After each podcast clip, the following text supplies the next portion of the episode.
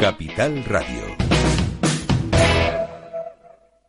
Programa patrocinado por Simpromi, Sociedad Insular para la Promoción de Personas con Discapacidad del Cabildo Insular de Tenerife. Sumando capacidades.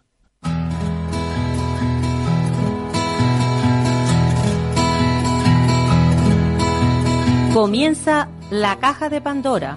Al verte sonreír. Al verte sonreír.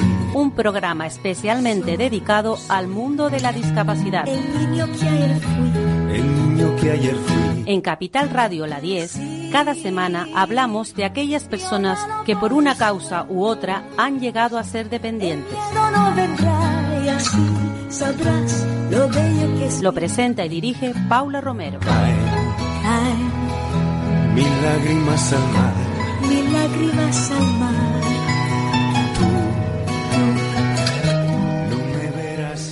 Hola queridos oyentes, aquí estamos otra vez. Bueno, empezamos un nuevo programa, un nuevo programa y con una nueva entrevista. Evidentemente, nuestro programa siempre está basado en eso, en entrevistas de personas que están relacionadas con el mundo de la discapacidad. Y hoy especialmente tengo una persona que reúne mm, muchas cualidades, entre ellas el de ser periodista. Eh, es periodista, pero que también tiene una discapacidad y es diputado de las Cortes de Aragón.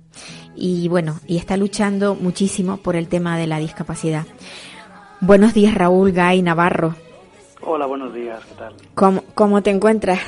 Muy bien. Después de lo logrado, ¿no? Es que te sigo.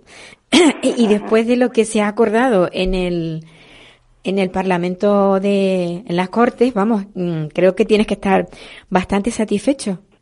Pues la verdad es que sí. El día que, que se aprobó la ley, que todo el mundo aplaudió, fue, fue un buen día, porque después de muchísimo trabajo, pues se han logrado un buen puñado de, de avances. Bueno, cuéntanos qué, qué es esa ley, porque claro, quienes no, no viven la vida de la discapacidad y quienes no están en Aragón, pues no, no saben de lo que de lo que estamos hablando tú y yo. Sí.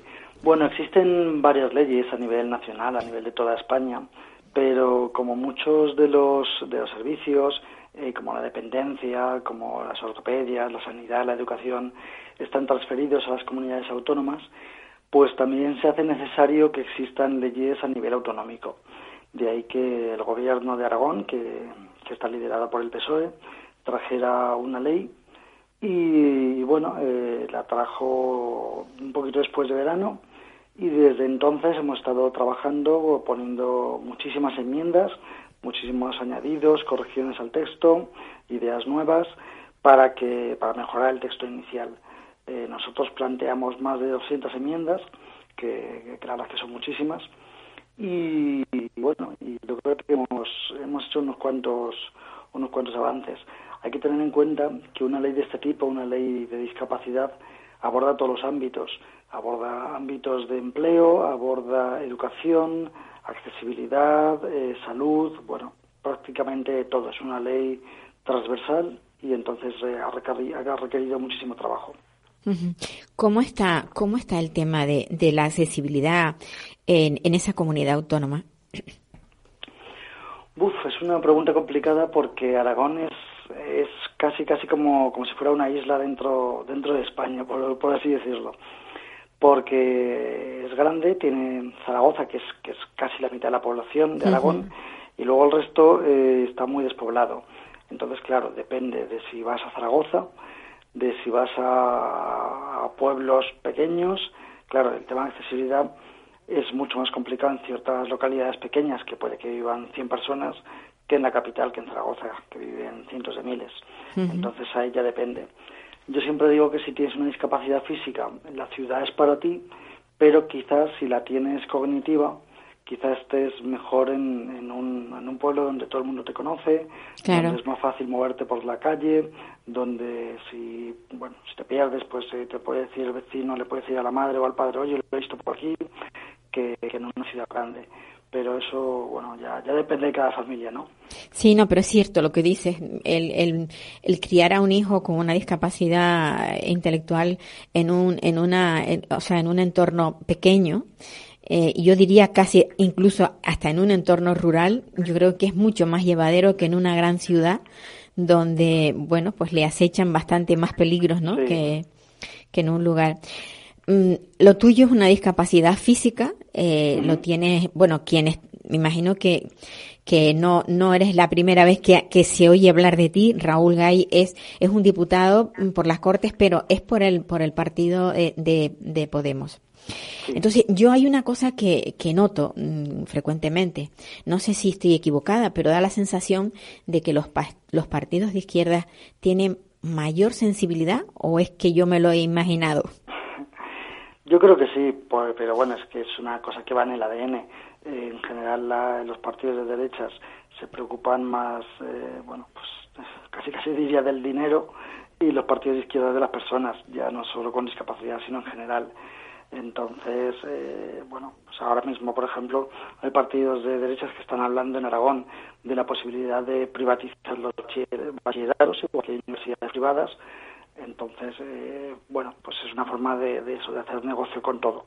Y igual que se hace con, se ha hecho con los hospitales, se ha hecho con la educación y bueno, con todo. Entonces, en ese sentido, los partidos de izquierdas y Podemos especialmente buscamos eh, centrarnos en las personas, en las familias y mejorar su calidad de vida.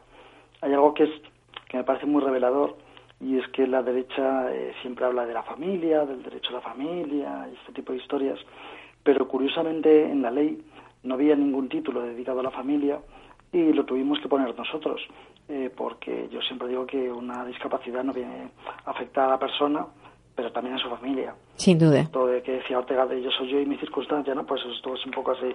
Eh, la discapacidad no afecta solamente a la persona con discapacidad.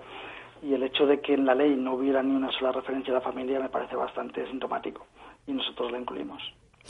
Cuando hablamos de integración, ¿tú crees que realmente es está escrito en los papeles o, o- o es real o se, o, la, o se practica la integración? Porque tú estuviste trabajando como periodista que eres para una televisión eh, estatal, ¿no?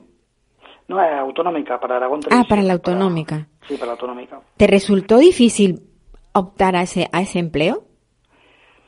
La verdad es que no, pero también he de, de decir que yo creo que en general he tenido más suerte que Más la suerte. de, la- de los discapacitados. Raúl, te, Esto- te estoy escuchando mal. Tú tienes un manos libres, claro. No, no, no, yo estoy con el, con el fijo. Ajá. Estoy Pero con el fijo. eh, es que te, porque- oi- te oigo, en ocasiones te oigo mal y desde sonido me lo estaban, me estaban haciendo señas que se te oía, se te oía un poco más. Pues entonces acércate Voy a un intentar pelín. cambiar de habitación, a ver. Pues- Que me, me he ido de habitación, a ver. A ver si es, También digo que yo, eh, por, la, por la discapacidad que tengo, como paso la mayor parte del día sentado, hay veces que tengo mala voz, entonces puede que sea eso, ¿eh? es verdad que, Que no, llevo bueno. un buen rato trabajando delante del ordenador y eso puede que se note. También, bueno, eh, decías tú que, que, bueno, que has tenido suerte. En realidad, mm, ya tú siempre lo has dicho, que, que tú has sido un privilegiado, pues, porque has, ten- has nacido en una familia pudiente y que has tenido acceso a muchísimas cosas que otras personas que nacen en otra familia con más carencias no pueden optar. Claro, yo siempre digo que cuando la discapacidad entra por la puerta, el dinero sale por la ventana. Sí, Entonces, eh, y además sale por una doble vía. Por una parte, eh, por una, un aumento del gasto, porque, bueno, si es tema físico, pues igual tienes que gastar en sillas de ruedas o en prótesis. Si es cognitivo, quizá en logopedas privados en terapias, etcétera. Y por otra, en una reducción de los ingresos, porque muchas veces hay que reducir el trabajo, incluso quitarse el trabajo, y esto lamentablemente aquí sigue existiendo un, un sistema muy muy machista al final y es que normalmente es la mujer la que deja de trabajar Sí. y el marido se queda se queda en el trabajo entonces es muy importante eh, la discapacidad para mí es una faena pero si no tienes dinero eh, puede ser un auténtico infierno Bueno, el, el- la, la obligación de que se quede la mujer eh, precisamente está, está por, por obligada, pero por la brecha laboral, porque si el empleo de la mujer fuese muchísimo mejor pagado, a lo mejor tendrías que plantearte que se quedase el padre, ¿no? Ah, efectivamente, claro, claro, eso, Yo es lo que- está ahí también. Pero yo creo que al final eh, el tema de los cuidados todavía no hemos cambiado el chip y siguen estando en, ma- en ma- gran parte en manos de la mujer y eso ha de cambiar. Sí. la verdad es que sí, da, da bastante pena pensar en eso, que, que bueno, que el, ah, tú precisamente que tienes una discapacidad colaboras con, con el, el desarrollo y cuidado de tu cría. Y, y Bueno, mira que tiene, puedo. mira que lo tienes difícil. Bueno, lo tengo más complicado, pero bueno, colaboro en lo que puedo. Obviamente, pues no puedo cocinar, eh, no la puedo vestir. Siempre decimos en plan de broma que de los 0 a los 6 años se encargará mi mujer y de los 6 a los 18 me encargaré yo. Seguro. Decir, yo sí que podré estar con ella haciendo los deberes, la podré ir a buscar al colegio, etcétera. Ahora es una etapa mucho más física Claro. y ahora lo tengo más complicado. Dentro de un futuro ya, ya será más sencillo. Pero bueno, por supuesto, yo creo que, que debemos implicarnos los hombres igual que las mujeres. Esto, estamos en 2019, no en 1950. Sin duda. Y hay que cambiar. Sin duda. Eh, aún así, aún, aún con todas tus dificultades, te la, te la cuelgas en el, en el encima y te la llevas de paseo. Claro, eh, habitualmente la gente compra carros eh, de- de- para bebés, a veces muy caros, porque con, con el tema de los bebés la verdad es que las empresas hacen mucho negocio, pero nosotros opt- optamos por el porteo, que es lo que se hacía antes, que es, es una tela al cuerpo y el bebé ahí. Sí, sí. Entonces eh, encontramos una, una mochila y desde que tenía prácticamente tres meses hasta, hasta ahora que tiene año y medio la he podido llevar. Yo me sentaba en la silla, ella se ponía en la mochila mirándome a mí y podíamos salir a pasear, se calmaba, eh, se dormía encima de mi pecho, íbamos a hacer la compra. He llegado a ir a actos, eh, actos políticos con ella que la gente me decía, pero ¿dónde vas con la cría? Si, si estamos aquí, y yo, bueno, pues eh, está mi mujer descansando, me vengo con la niña aquí, que no va a dar ningún mal ni, ni va a molestar a nadie, efectivamente. Claro que sí. Estaba ahí tan tranquila. Muy a gusto. Yo, mm, hay una cosa que me, me sorprende, porque me sorprende que, que, que sea en Aragón donde hay, donde mm, se ven políticos con discapacidad. Mm, Yo he hecho así un recuento, sobre todo mm, que se puedan, que se puedan ver. O sea, tienes a, a este, a, a tu compañero que va en silla de Ah, ruedas Echenique, sí. a Echenique, estás tú. Eh, también hay otra, una chica también. ¿Qué, qué pasa? Que es que lo de, los de Podemos eh, tienen abiertas mejor las puertas. ¿No les hacen un casting? No sé si es Aragón, pero sí que es verdad que en Podemos, eh, desde el día uno, pues se abrió la puerta a todo el mundo. Y, y además, como nació ya en, un- en unos años en los que ya había mucha mayor inclusión y no Hmm. como otros partidos que nacieron los- en los 70, 80, pues sí que hubo bastante discapacidad. De hecho, en el Ayuntamiento de Madrid creo que hay un concejal en silla de ruedas. En el Senado creo que hay una persona sorda de Podemos, si no recuerdo mal, Pilar. Lima. Eh, en el Congreso también, o en la Asamblea de Madrid también hay una mujer con discapacidad. Y en las Cortes hemos estado Pablo Echenique y yo que tenemos discapacidad física. Claro, al final la física es más sencilla, incluso sensorial. Hmm. El reto que queda es la cognitiva. Ahí ya sí que es verdad que he estado pensando sobre este tema. Es más complejo. Es muy complicado. Pero yo creo que es un paso que en algún momento hay que dar. Por ahora se ha conseguido eliminar esta, este veto absurdo que había hacia las personas con discapacidad cognitiva para que de una vez por todas puedan votar y, hoy España es un país más democrático que hace unos meses, pero es verdad que yo creo que debe haber más discapacitados eh, y discapacitadas en, en la política. Sin duda. Porque, bueno, porque existen. No, no es algo que tienen, tienen que estar a la luz y tienen que ocupar los mismos puestos que, que, que cualquier otra persona, siempre y cuando esté preparada para ello, claro, evidentemente. Claro, simplemente por una cuestión de pura representatividad. Claro, Quiero claro. decir, del mismo modo que se hizo una ley de paridad en las listas para que hubiera el mismo porcentaje o muy similar entre hombres y mujeres, si las personas con discapacidad formamos, para, eh, somos el 8% de la población española, pues igual, hombre, igual el 8 de golpe es muy complicado, pero poco a poco debería irse incluyendo la discapacidad en las listas como una cuestión más y, y normalizarla. Más normalizada. Y los que estén preparados es lo que se decía antes de las mujeres, que se dice, no, hombre, pero no vas a, a poner a una mujer poco preparada si hay un hombre poco pre- más preparado. Bueno, eso está por ver. Eso está por ver. Entonces, eh, gente con discapacidad preparada hay, de Sí. Sin lugar a dudas la hay. sin discapacidad que está en la política y no está preparada, también la hay, de. También, también. Lo que pasa es que, bueno, yo no sé cómo, cómo lo hacen, pero se cuelan, ¿eh? Efectivamente, se Se cuelan. cuelan, se cuelan. cuelan. ¿Tienes algún proyecto ahí en ciernes? Pues ahora mismo, eh, como sabéis, tenemos unas elecciones en mayo. Eh, yo vuelvo a presentarme para, para Aragón. Si, si los votantes quieren, eh, repetiré. Y lo, la espina que me queda clavada es una ley de vivienda. Eh, he podido hacer la de discapacidad, pero yo soy, yo en realidad soy el portavoz de vivienda en las Cortes. Eh, apenas he llevado 15. temas de discapacidad que creo que también eso es importante, que los discapacitados o personas con discapacidad no llevemos solamente temas de discapacidad, o sea que podemos llevar mil temas. Y, y el- la espina clavada es la ley de vivienda, que es algo que afecta a muchísima gente. Eh, publicaba esta semana un artículo sobre, sobre los desahucios que están ya Sí. eh, a niveles de 2013, que eso es una tragedia pero todavía no hay una ley de, de vivienda decente en Aragón y espero que poder conseguirlo dentro, dentro de la próxima legislatura.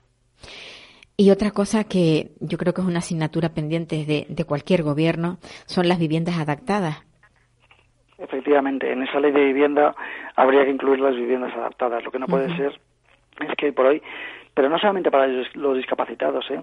sino también para las personas mayores. Sí, no, sin duda, que para- en su momento se compró un piso con 30, Sí. 40 años y que ahora no puede salir de casa porque tiene Exacto. 70, 80 años. Sí. Eso hay que, hay que hacerlo accesible ya. O sea, por una parte son las viviendas accesibles para todos y por otro lado las adaptadas. Y son dos cosas que hay que hacer sí o sí. Pues sí, Raúl, tú sigue en tu puesto luchando por todos, por ti, Lo, lo intentaré. por los que vienen, porque estas cosas eh, son logros que, que bueno, esperemos que no lo perdamos, no los perdamos, porque con los, yo, yo digo, corren malos tiempos y me, y me da mucho susto las cosas que oigo por ahí, ¿no? Sí, vienen tiempos oscuros. Por Pero eso, bueno, por eso. Pelearemos, pelearemos. Esperemos que lo, lo logrado se quede para, para futuros. Un abrazo. Muchas gracias, un abrazo. Gracias.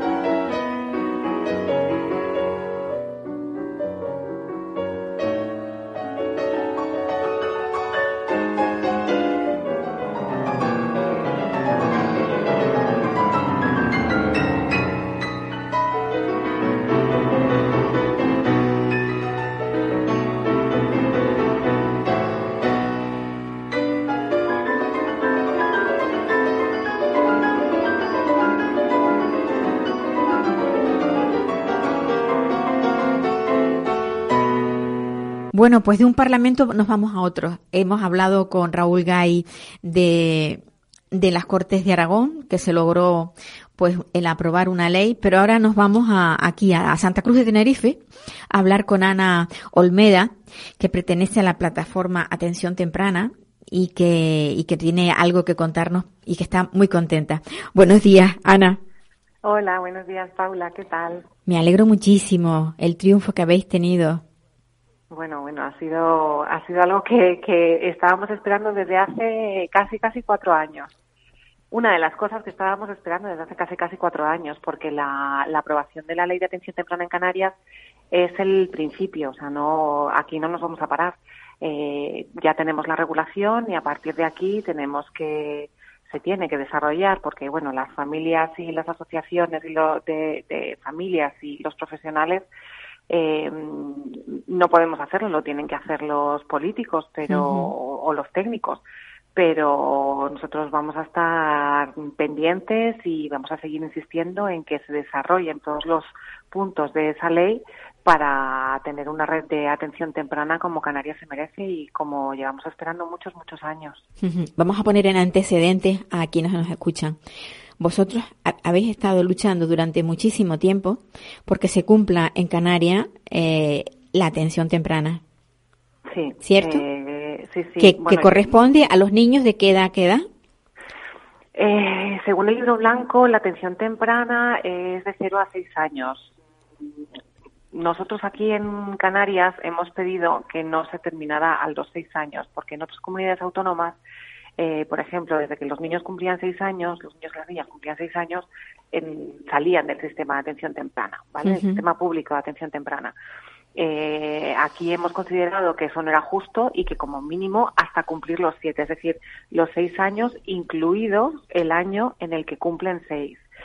Eh, independientemente de eso, mm, quisimos que se, que se mm, añadiera una cláusula a la ley en la que dijera que aunque el niño o la niña cumplan siete años, si existe un informe favorable de que ese niño o esa niña debe seguir en el sistema público de atención temprana, que pueda seguir. Entonces se deja una puertita abierta a que no se termine de golpe y porrazo la intervención y, la terapia para ese niño o para esa niña, que se supone que tiene que seguir en educación, pero todo el mundo sabe, todos sabemos que educación, desgraciadamente, ni tiene los recursos ni tiene el presupuesto para seguir con los apoyos y con la intervención de esos niños que salen de los sistemas de, públicos de atención temprana. Claro. Bueno, pero vosotros ya tenéis eso mm, firmado, acordado, y además mm, se acordó por unanimidad o cómo ha sido la cosa? Sí, eh, desde que nos reunimos la primera vez hace, creo que fue hace dos años, más o menos, en la, en la primera mesa redonda que se hizo sobre atención temprana, organizada por la Asamblea Lagunera y en La Laguna, allí fue donde se propuso por primera vez el, el redactar una ley para intentar llevarla al Parlamento y que se aprobara de manera unánime, porque era algo que queríamos que no fuera una guerra entre grupos políticos para ver quién, quién conseguía aprobar la ley o quién conseguía poner más enmiendas. Lo que queríamos era que fuera una ley completa y absolutamente consensuada entre todos los grupos políticos, hecha por y para las familias, hecha por y para los profesionales y consensuada por todos los grupos políticos. Y fue algo en lo que insistimos desde el principio. Mm, me alegra deciros que lo hemos conseguido. Hace tres años y pico, en una de las primeras reuniones que tuvimos con uno de los grupos políticos, alguien me dio una palmadita en la espalda y me dijo, sigue soñando cuando en lugar de estar reuniéndonos con cada grupo político en el mismo edificio, en diferentes despachos, dije, pero vamos a ver, para explicaros lo mismo y para contaros lo mismo, no podemos reunirnos todos en un mismo despacho. Y me dieron una palmadita en la espalda y me dijeron, sigue soñando. Pues lo hemos conseguido, Paula. Conseguimos que trabajaran unánimemente, conseguimos que se pusieran de acuerdo y conseguimos que los portavoces de cada grupo político que han trabajado en el texto de la ley y en las enmiendas de la ley se hayan reunido en el mismo despacho.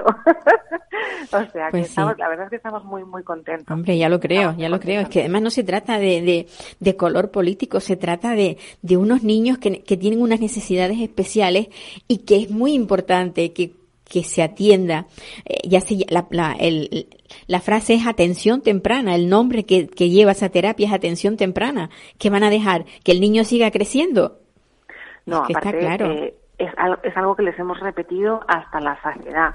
Los trastornos del desarrollo no desaparecen a los seis años, ni a los ni a los doce, ni a los dieciséis.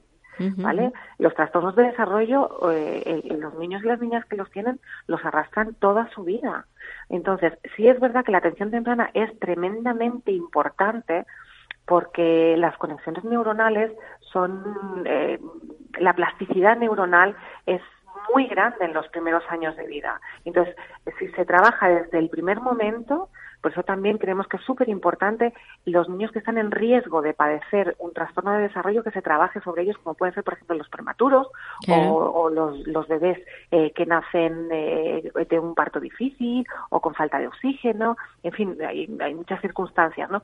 Pero el tema es que se llama atención temprana porque en los primeros años de vida es cuando la plasticidad neuronal es más grande y si se trabaja desde el primer momento es cuando se pueden conseguir más avances, pero no significa que a partir de los seis o los siete años desaparezcan los trastornos en absoluto, ¿vale? Entonces, por eso también te decía antes el, añadir esa cláusula a la ley que permita que en un momento determinado esos niños y las niñas puedan seguir en, en el sistema de atención temprana, aunque ya no sea temprana, sea post temprana, sí. pero que puedan seguir manteniendo mientras en educación, que es quien debe asumir ese apoyo y esa terapia después de los siete años, no haya recursos y no haya profesionales que puedan asumir esas terapias y ese apoyo para continuar el- la terapia o la atención eh, desde que salen del sistema de atención temprana.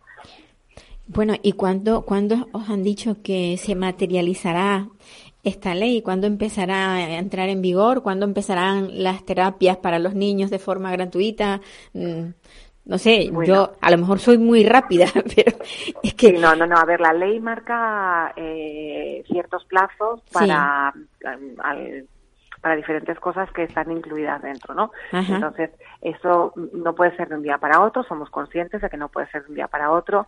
Eh, tuvimos una reunión hace unas semanas con eh, Sanidad, ¿vale? Con la directora de servicios asistenciales y, bueno, y con, y con técnicos de sanidad y nos contaron más o menos la planificación que tenían para eh, eh, que empezara a funcionar la red.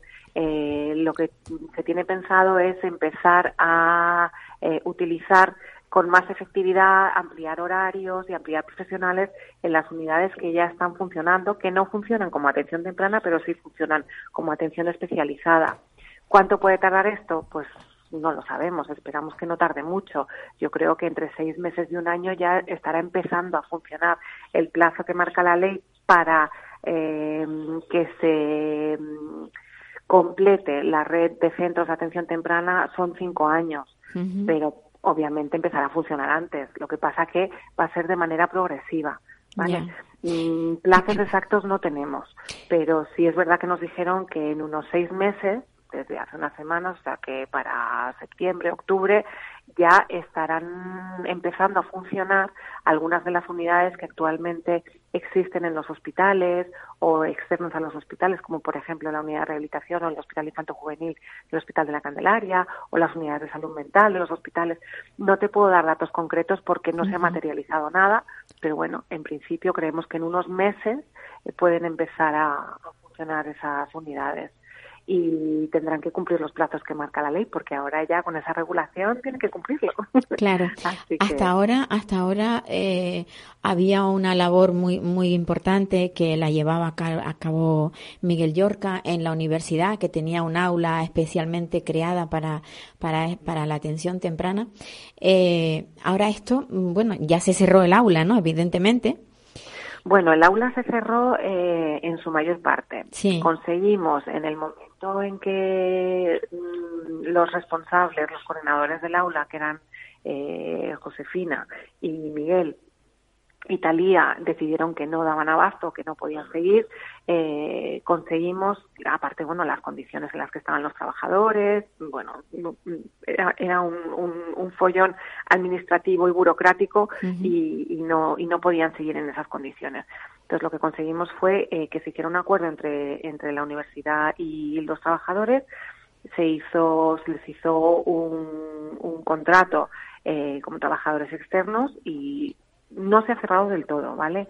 Ha quedado un, un mínimo de familias que pueden seguir eh, teniendo atención en el aula eh, con los convenios que tienen con, con menores y con sanidad, aquel famoso convenio que conseguimos con sanidad para, para atender X familias al año de menores de 7 años. Pues ese convenio sigue vigente, ¿vale? Lo que pasa que con muy poquitas familias, porque mm, los trabajadores se fueron, los psicomotricistas se fueron, se buscaron la vida y, y básicamente una de las razones por las que el aula dijo hasta aquí hemos llegado fue porque los psicomotricistas estaban en unas condiciones deplorables de, de contrato y de, y de cobrar sus salarios y no podían permitirse seguir trabajando en el aula.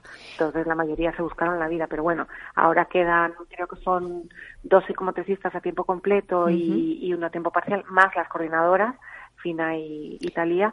Pues- y esto te lo tendría que especificar Pues, Fina. Ana, Ana, Pero- ahí queda, ahí sí. queda toda, toda esa explicación que nos has dado y bueno, y vayan desde aquí nuestro nuestra enhorabuena porque cuando cuando la gente se propone algo que, que lo que una madre no consiga, una madre o un padre no consiga, no lo consigue nadie.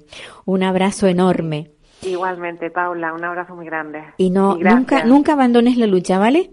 No, no, no, bueno, no, no, no, no, jamás la vamos Venga. a abandonar. Ya nos hemos marcado objetivos más amplios. El Por siguiente eso. objetivo va a ser que haya atención post temprana, Pues eh, sí. universal, gratuita. Pues Ana, te dejo porque se nos se nos va el tiempo. Muchísimas gracias, Paula. Un Adiós. abrazo muy fuerte. Adiós. Bueno, pues seguimos hablando con, con personas que están relacionadas con el mundo de la discapacidad. Y, y hoy vamos, ahora vamos a hablar con, con alguien que hemos tenido ya varias veces en nuestros micrófonos, que es Rubén Muñiz. Buenos días, Rubén. Buenos días, Paula. Él es director de investigación de la Fundación María Wolf. Está haciendo una labor maravillosa en el mundo de la discapacidad, pero de personas mayores. Y tan maravillosas como que están erradicando el tema de las contenciones, tanto físicas como químicas. Y yo la verdad es que estoy, pues no sé, enamorada de esa terapia que se llama estimulación emocional porque creo que va a ser pues la, la panacea para, para muchísimas personas que no tienen por qué estar sujetas sin necesidad. Eh, Rubén, cuéntanos un poco qué es lo que están haciendo ustedes para que realmente esto se termine.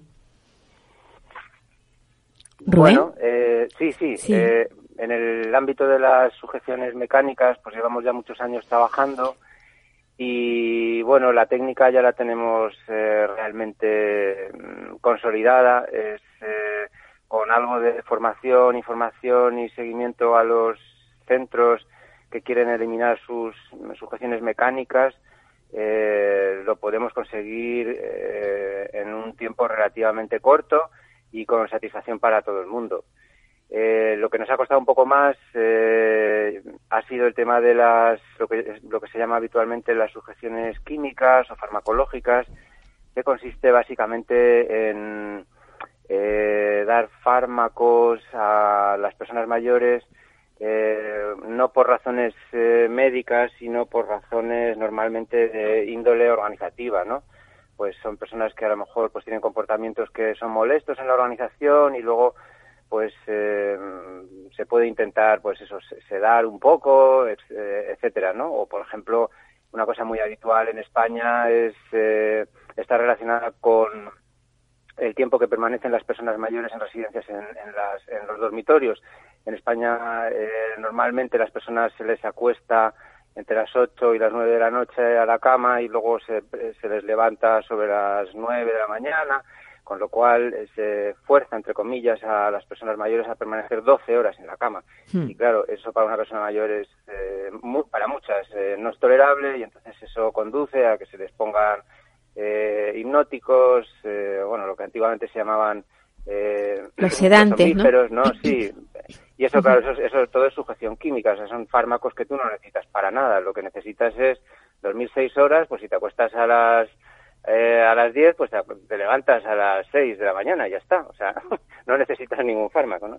Pues y eso, sí. bueno, pues eh, ahora publicamos hace, uno, hace más o menos dos años los criterios Chrome, los hemos estado eh, poniendo en marcha. El primer centro que se acreditó en España como libre de sujeciones químicas fue un centro en Las Palmas de Gran Canaria, ICOT, eh, en el centro del Pino. Y bueno, y ahora estamos eh, en muchos centros implantando esta técnica y la verdad que estamos muy contentos. Ahora mismo estás tú en Lanzarote, ¿no? Estoy en Fuerteventura. Ah, en Fuerteventura. Yo sabía que era una isla pequeña, pero en Fuerteventura. Eh, O sea, os dedicáis a impartir cursos. Hay gente que se forma, que se forma con vosotros. Efectivamente, nosotros hacemos dos cosas. O sea, por un lado, hacemos investigación, investigación clínica en, en los resultados que tienen las diferentes intervenciones eh, sobre el rendimiento, el funcionamiento de las organizaciones, sobre el bienestar de las personas mayores. Eso todo lo investigamos y lo publicamos en, normalmente en revistas médicas internacionales. Y luego, eh, la otra vertiente de nuestra actividad es eh, ese conocimiento que ganamos eh, de nuestros estudios pues eh, se, lo, se lo ofrecemos eh, a, los equipos eh, sanitarios para que ellos puedan, digamos, mm, utilizar eh, las últimas técnicas, las técnicas eh, más, eh, más eficaces, ¿no? ¿Esto lo solicitan los propios centros o, es eh, el usuario? O sea, el usuario, no el usuario, porque si ya es mayor tampoco está pensando mucho en esto, pero vamos a ver, yo tengo una madre mayor y la quiero y la meto en un centro y veo que en ese centro no están utilizando estas terapias y yo puedo demandar al centro que la utilicen, pero claro, si el centro no se presta a ello, quizás no sería bueno que eso, eso se, se convirtiera en algo como, como digamos de ley, que fuera obligado. ¿No lo habéis pensado? Sí, de hecho, eh, de hecho la, el, el uso, el uso de, sujeciones mecánicas o, o sujeciones farmacológicas eh, realmente no es legal, o sea, no se puede, eh, no se puede utilizar este tipo de, sujeciones salvo en situaciones extraordinariamente excepcionales y valga la redundancia, ¿no? O sea, y en, realmente... y en hospitales donde haya médicos, donde haya, o sea, Tampoco, hay unas hay unas o sea, condiciones que obligan a que sea esa, ¿no? Claro, o sea, lo que ocurre es que hay mucho desconocimiento sobre el tema. O sea, mm. eh, los, los clínicos eh, muchas veces con buena intención utilizan este tipo de medidas porque piensan que protegen al, al, al, al paciente, eh, pero en realidad sabemos que no. Ya sé que es un poco contraintuitivo, eh, porque parece que cuando atas a una persona no se puede caer y tal, pero sí que se caen. O sea, aunque estén atados, porque sí. vuelca la silla, Exacto. alguien les, alguien les desata, eh, pierden masa muscular y luego en cualquier transferencia, eh, cualquier pequeña caída después de un año de estar atado, eh, esa caída que normalmente no tendría ninguna consecuencia, pues ya produce una fractura porque se ha, porque ha habido no hay masa muscular en esas personas. Efectivamente, sí, ¿no? Sí, sí. Entonces mmm, la, la, cosa es que tú como familiar eh, no puedes eh, decirle a la institución lo que debe hacer o no hacer, pero lo que sí, sí que tú tienes derecho como tutor o como paciente es eh, negarte a que se te ate. O sea, ese es tu derecho. O sea, tú tienes el derecho, eso tú, tú como familiar lo tienes que saber. Eh, eso, vamos, que, que todos mm, tus oyentes eh, lo sepan. O sea, sí, que sí, sí. Si, si, una institución quiere atar eh, a tu madre, por la razón que sea, tú te puedes negar. O sea, puedes decir directamente que no. Eh, hay una excepción y es que si la persona que se le quiere atar pues es una persona extraordinariamente violenta, que quisiera hacer muchísimo daño a otros eh, y está contrastado y no es controlable, pues oye, pues en esos momentos es lógico que se, que se produzca una contención, ¿no? Pero no suele ser esa la razón por la que se sujeta a la gente. La gente se la suele atar pues eh, para evitar caídas, para que eh, para que no se muevan, para que no molesten. Que efectiva, efectivamente, ¿no? Porque, porque las no ratios no son las que deberían de ser. Hay una serie de... A veces sí y a veces no, ¿eh? A veces sí. hay muchos centros que tienen ratios suficientes y aún así atan. O sea, eh, sí. el, el, el, ratio de personal eh, no está directamente relacionado con eso. Es más bien una cultura, es una, una forma de pensar. Eh, eh, sobre todo muy cómoda ¿eh? para, para los profesionales. O sea, un centro que ata básicamente es un centro muy cómodo. Eso hay que decirlo así y hay consenso internacional sobre esto que acabo de decir. O sea, esto no es una opinión mía, esto todos los expertos internacionales coincidimos en eso. ¿Y, ¿Y, hay algún país que prohíba la contención? ¿Conoces algún país? Eh, en principio, todos los países occidentales eh, prohíben las, eh, el uso de, de sujeciones, eh, salvo eh, para mm, salvar una vida o, por ejemplo, para, para evitar lesiones eh, muy severas. Sí. Eh, por ejemplo, en la Unión Europea eh, no es que esté legislado, pero sí que hay eh, textos eh, de, del Consejo de Europa, etcétera, que lo que nos dicen es que solo se puede atar a una persona en caso de que su vida corra peligro, de que corra peligro la vida de otra persona por el comportamiento de esa persona eh, y poco más. O sea, eh, lo que ocurre es que la interpretación de correr peligro eh, eh, se, se, malinterpreta porque los textos estos legales hablan de cuando que corre o sea puedes atar cuando cuando la vida corre un peligro inminente o sea cuando en, en el momento actual puede ocurrir algo no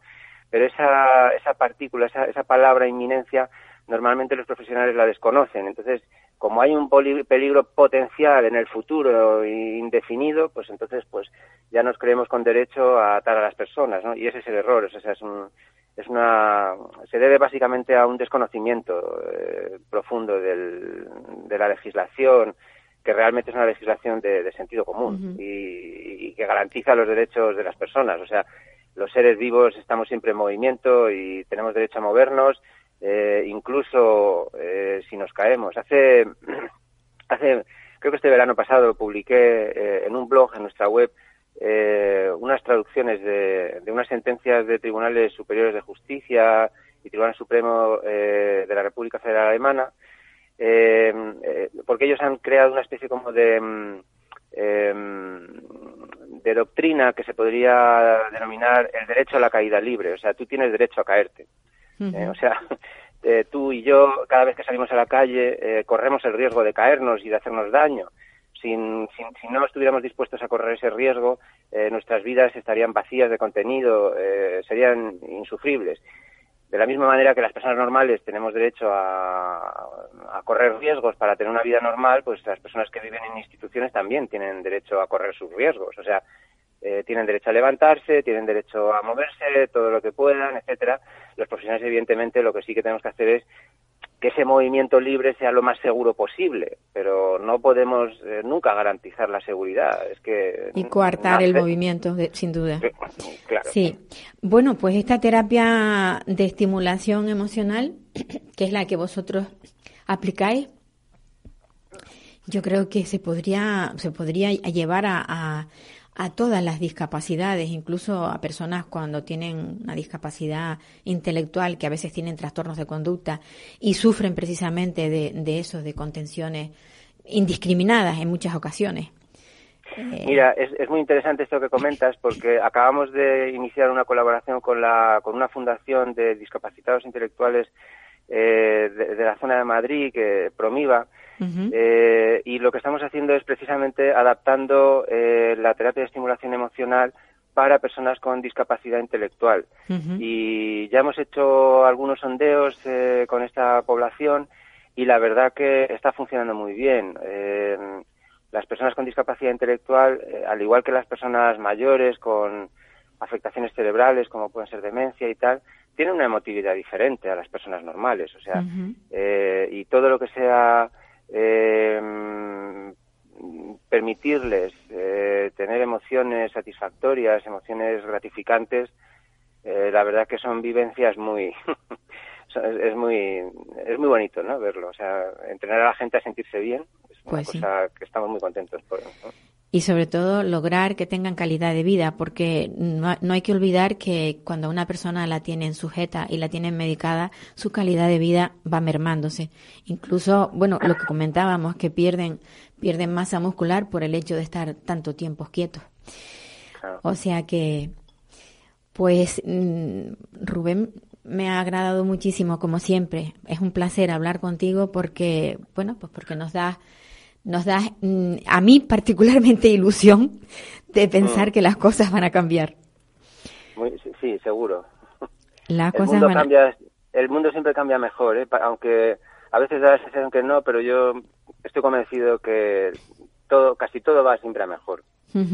Vosotros estáis en, en, esto, en, en Boadilla de, en esto, en Boadilla del Monte, en Madrid. Correcto, en Madrid, sí. Bueno, pues nada, pues muchísimas gracias por haber permitido que pasáramos estos, estos minutitos con, contigo y saber qué es lo que estáis haciendo desde la desde María World, esa, esa fundación maravillosa. Muchísimas gracias, Paula. Ha sido un verdadero placer hablar contigo. Un abrazo. Un saludo muy cordial. Hasta pronto.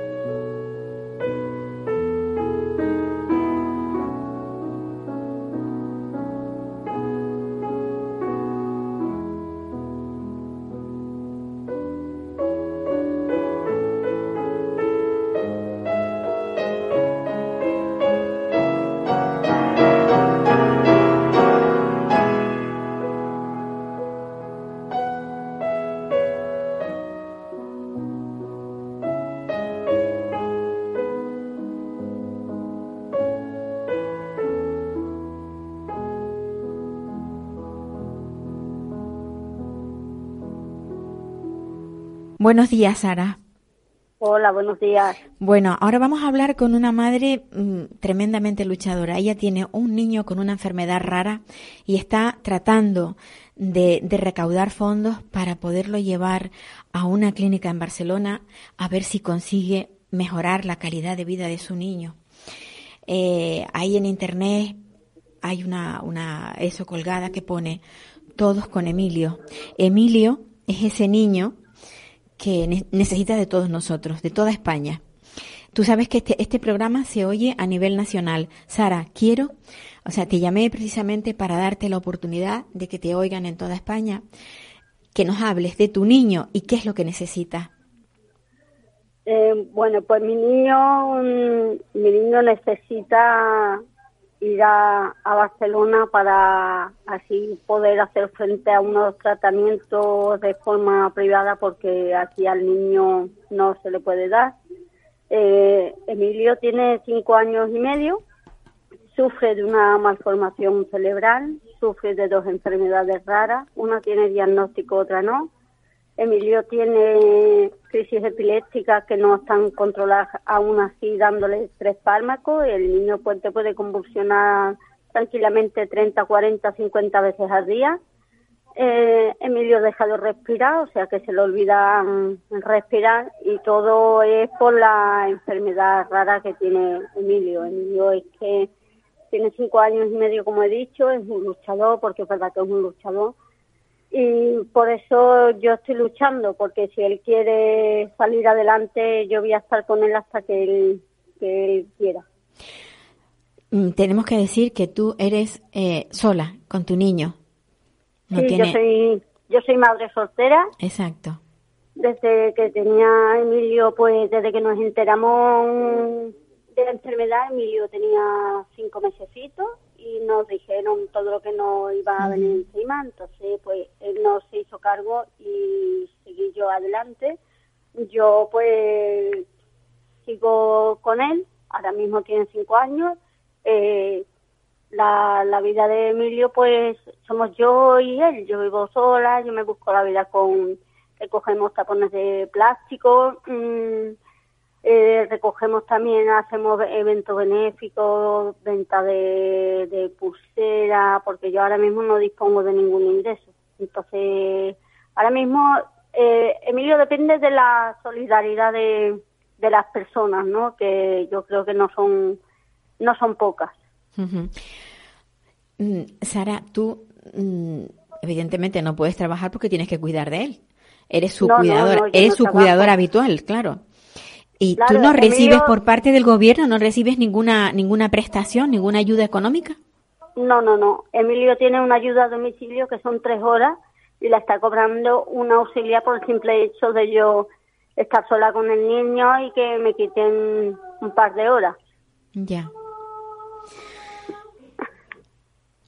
Pues no sé, no sé qué decirte, porque la verdad es que eh, eh, teniendo todas, todas esas eh, necesidades que tiene tu hijo, porque lo he visto, lo, lo he visto eh, a través de, de las redes y, y tiene una, está, está con, con esto, con oxígeno constante. Sí, él, Él no respira solo. No, no, no. Eh, como ya ha dicho Emilio, se le olvida respirar. Es una orden Sí. del cerebro que no se, no se le comunica. Entonces, si el cerebro no te manda la orden para que tú respires, tú no puedes respirar. Entonces, eh, Emilio dispone, en mi casa tenemos como 11 máquinas con bonos de oxígeno. Emilio tiene para respiratorias constantes.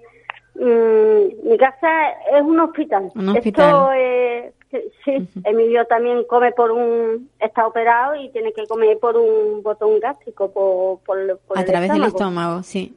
Sí, él no puede comer mm, por boca, él tiene que comer por un, por un botón. Tiene que respirar por una máquina, tiene que comer por una máquina. Entonces, la situación un poco difícil. Yo porque estoy acostumbrada, pero aún así es duro, Sí, muy duro, Sara. es duro, es duro. Yo- Pero bueno, yo las fuerzas no las pierdo y las esperanzas tampoco.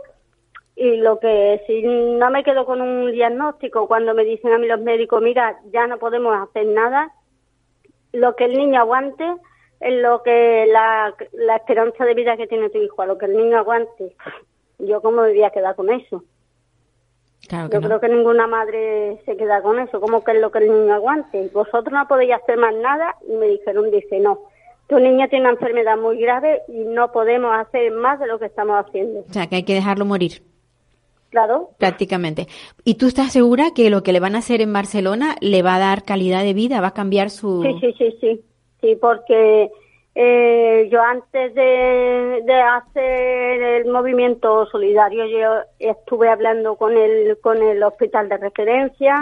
Eh, mandé informes médicos del niño, se echaron las manos a la cabeza porque dice que el niño tiene un montón de cosas. Claro, es que el niño es, mm, es pluripatológico. La palabra pluripatológico quiere decir que el niño está afectado en todas las áreas, en todos los órganos del cuerpo. Sí. A nivel cerebral, digestivo, está operado también de, de la garganta porque se le cerraba y se quedaba sin oxígeno. El pulmón pues está dejando de funcionar. En fin, y yo mandé un informe médico y le dije, mira, asegúrame de que ahí podéis hacer algo porque si no, para hacerle lo mismo que le van a hacer aquí, me quedo en mi casa. Claro. Entonces me devolvieron la llamada y me dijeron, mira, no te preocupes porque al niño aquí se le puede, se puede trabajar mucho con él y se puede hacer muchas cosas que ahí en Sevilla no cuentan con las maquinarias que nosotros tenemos aquí. A mí me estaban hablando de pruebas que yo digo, ¿eso qué es? Dice, pues eso son cosas de las que tu niño podía tener mucho antes de, de ahora. Entonces, pues a mí me, me han asegurado, hombre, curarlo no lo van a curar, evidentemente, porque tiene una enfermedad que no tiene cura. Sí. Pero sí que le podemos mejorar las crisis epilépticas, que no le dé, a lo mejor en vez de darle 40, pues le dará 10. Ajá. Eh, el tema respiratorio también se lo, se lo van a empezar a mejorar. Le van a empezar a mejorar el tema de psicomotor para que el niño se mueva más, para que coja más fuerza, para que no babe tanto. Es una, mejorarle la, la calidad de vida. Y con eso, pues, no, vamos a prevenir muchos ingresos hospitalarios. El niño, date cuenta que ingresa cada tres días. Y lo mismo ingresan plantas que lo tienen que meter corriendo en UCI. Madre mía. Sara, ¿cuánto, ¿cuándo tienes tú previsto eh, partir para, para Barcelona? Mira, nosotros tenemos cita el día 12 de mayo en el Hospital San Juan de Dios a las 3 de la tarde. Entonces nos tendremos que ir un día antes para que el niño esté descansado, porque yo cuando me vaya para allá yo me tengo que llevar el carro de parada, porque lo más seguro que es un viaje tan largo el niño deje de respirar. Entonces tengo que ir un día antes para que el niño no esté tan agobiado y el niño esté descansado pa- para el otro día acudir a su cita. ¿Y, luego y tiene esto te lo, va, te lo va a costear eh, la seguridad social o no? No, no, El no, traslado tampoco. Nada, Nada. nada, nada. nada. Eh, yo pedí otra segunda opinión, gratuito, de forma gratuita, por la situación mía, y me dijeron que no, que ellos no iban a darme otra segunda opinión. ¿Que para qué? Digo, pero vamos a ver, ¿cómo que para qué? Digo, claro, porque el niño no es tuyo. Si fuera tuyo, hijo de un médico, otro gallo cantaría, pero como es mío, bueno, me tengo que aguantar con la situación del niño, cada vez está peor, vosotros no hacéis nada y yo me tengo que aguantar viendo al niño mal. Sara, tienes que tener mucha, mucha, mucha calma y sobre todo mucha paciencia Hmm. porque tienes la vida Sí, muy difícil, pero además no- nadie te la está facilitando. Eso es, eso es. Pues Sara, lo siento muchísimo por ti, la verdad, y te deseo todo lo mejor de corazón. Cualquier cosa que necesites, estamos aquí. Pues muchísimas gracias por atenderme y un abrazo muy, muy fuerte y ojalá que sí. Espero llamarte pronto y darte una buena noticia. Muchísimas gracias por escucharme. Queridos oyentes, nos vamos.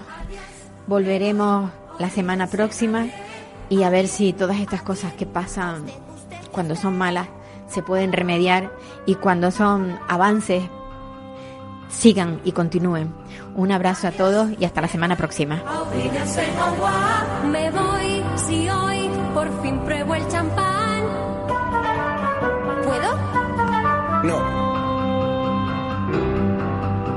Me voy, goodbye, olvídense adiós. me voy con un suspiro y un adiós, adiós. Para personas inquietas, Capital Radio.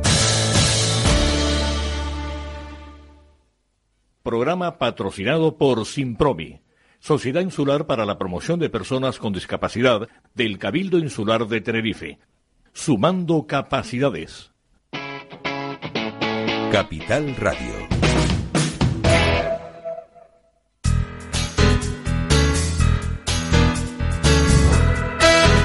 Capital Radio. Música y mercados.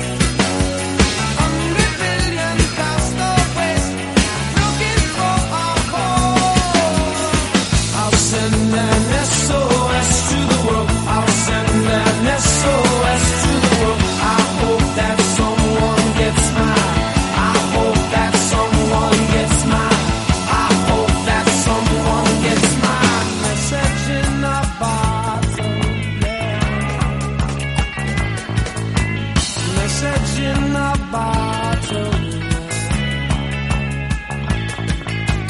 Message in a bottle. Message in a bottle.